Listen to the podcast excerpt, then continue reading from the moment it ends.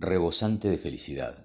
El septuagenario volvió a Vélez y luego por Rivera Indarte y Obispo Trejo caminó hasta llegar a la Plaza San Martín.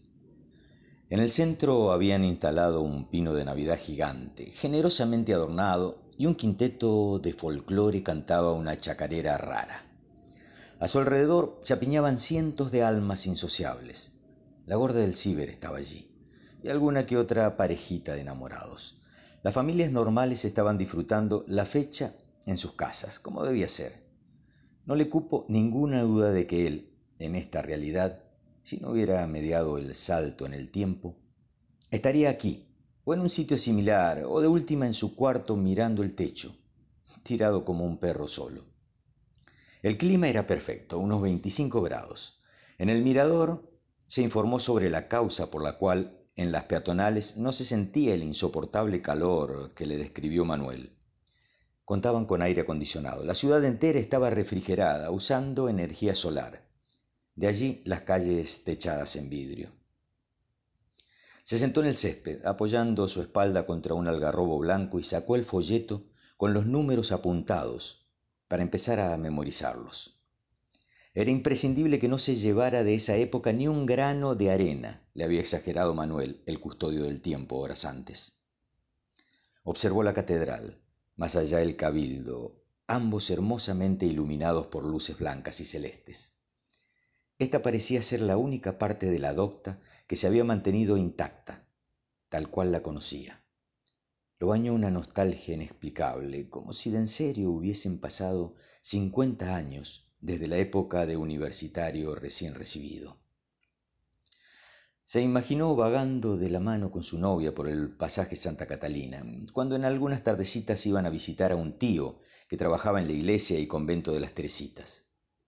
Se preguntó si aún existirían el obispo Mercadillo y el hermoso edificio del Teatro Real. Tuvo serias dudas y sintió una tristeza que lo aplastaba amenazando con humedecer sus ojos. Debía limpiar su mente, enfocándose otra vez en los números salvadores. Así lo hizo, y poco a poco el optimismo fue regresando a su cuerpo. Ahora solo debía esperar una hora y el custodio del tiempo vendría a rescatarlo de, este indeseable futuro. Bueno, ahora sí que coronaste, Sebi querido, se dio fuerzas apretando los puños con rabia. En un par de semanas serás, en tu época, un flamante millonario, y al fin tu obra literaria comenzará a conocerse alrededor del mundo. Calculó por arribita unos 30 o 40 millones de ganancias entre los dos juegos, y una sonrisa de labios agrietados descubrió una dentadura impecable que centelló a la luz del farol mayor de la plaza. En la última hora antes de la medianoche, mientras dos grupos cuarteteros se alternaban en el escenario, el licenciado en letras se terminó de memorizar los benditos números. Sin embargo, algo entorpecía de ratos dicho aprendizaje, como si las vivencias más importantes de cinco décadas vacías fueran aflorando poco a poco. Primero el rostro querido de una mujer con la que supuestamente compartió treinta y pico de años Después imágenes de distintos supermercados en los que había trabajado siempre de cajero. Ahora, al filo de la Navidad y con los ojos cerrados, recordaba la llegada de millones de inundados en los años 30 y el desmadre absoluto que esto significó para la vida de los cordobeses.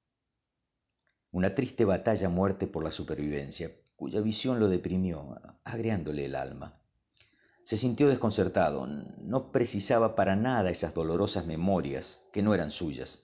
Pronto volvería a su 2013 para modificar el rumbo de su existencia y encolumnarse del lado de los ricos y poderosos, sector que no la pasó tan mal por lo que había visto en aquellos asiagos tiempos. Recostado contra el algarrobo, Seba contaba angustiado los segundos que lo separaban de la hora. ¿Qué tal vecino? ¿Listo para el espectáculo mayor? lo saludó una voz que provenía de atrás del algarrobo blanco. Seba giró la cabeza asustado y conteniendo la respiración elevó la vista para encontrarse con un viejo aún más decrépito que él. ¿Qué tal, Julio? ¿Todo bien? contestó con fingida naturalidad. Se trataba de otro sin vida que dormía en un apartamento a la derecha del suyo, en una gran conejera sobre la avenida Richeri. Era un complejo con noventa y pico de pisos únicamente para parásitos mantenidos por el Estado. Si tenía alguien cercano a ser considerado un amigo, ese era Julio, con el que compartían su afición por el dominó y por talleres, el equipo con la hinchada mayor de toda la Argentina en ese presente. Todas estas cosas se sorprendió sabiendo Paredes, mientras estrechaba la mano del anciano. Comenzaron a tañir las campanas de la catedral y un show fascinante se desplegó sobre el cielo cordobés. Fuegos artificiales de una magnitud y diversidad difícil de describir estallaron por donde vieras. El viejo Paredes del 2063 los había disfrutado regularmente en los años pasados y sabía que todo era trucho, un montaje increíblemente real de hologramas, rayos láser y sonido. Los verdaderos llevaban tiempo prohibidos. Sostuvo una trivial conversación con Julio por un par de minutos y luego se despidió perdiéndose entre la gente con una aprensión que estrangulaba su garganta. Era la hora cero con seis minutos y Manuel, el custodio del tiempo, brillaba por su ausencia. Buscó con desesperación su rostro en la multitud. ¿Qué, mierda está pasando? ¿Será que el custodio estaba jugando con él? ¿Se habría olvidado? Todo sería un sueño, masculló empanicado, valga el término aunque no exista. Tras una hora y media recorriendo la plaza de arriba abajo, caminó unas cuadras por Hipólito Yrigoyen, llegando a lo que antes era el Parque Sarmiento. Ahora una conejera al lado de otra se habían tragado hasta el último cachito de pasto y tras cruzar las vías se adentró al barrio Jardín por Porricheri. Esa noche buena si durmió 25 minutos fue mucho, tirado en su apartamento en el piso 89 del edificio de Seguro Social y con el alma rasgada por cinco décadas no vividas, hizo un inventario de los nuevos recuerdos que poco a poco iban recomponiendo su identidad. Buceó en ese océano de vivencias ajenas, buscando un indicio que lo acercara a Manuel. Sea cual fuese la razón de su abandono, Quizás había perdido sus poderes y vuelto a su deseada normalidad.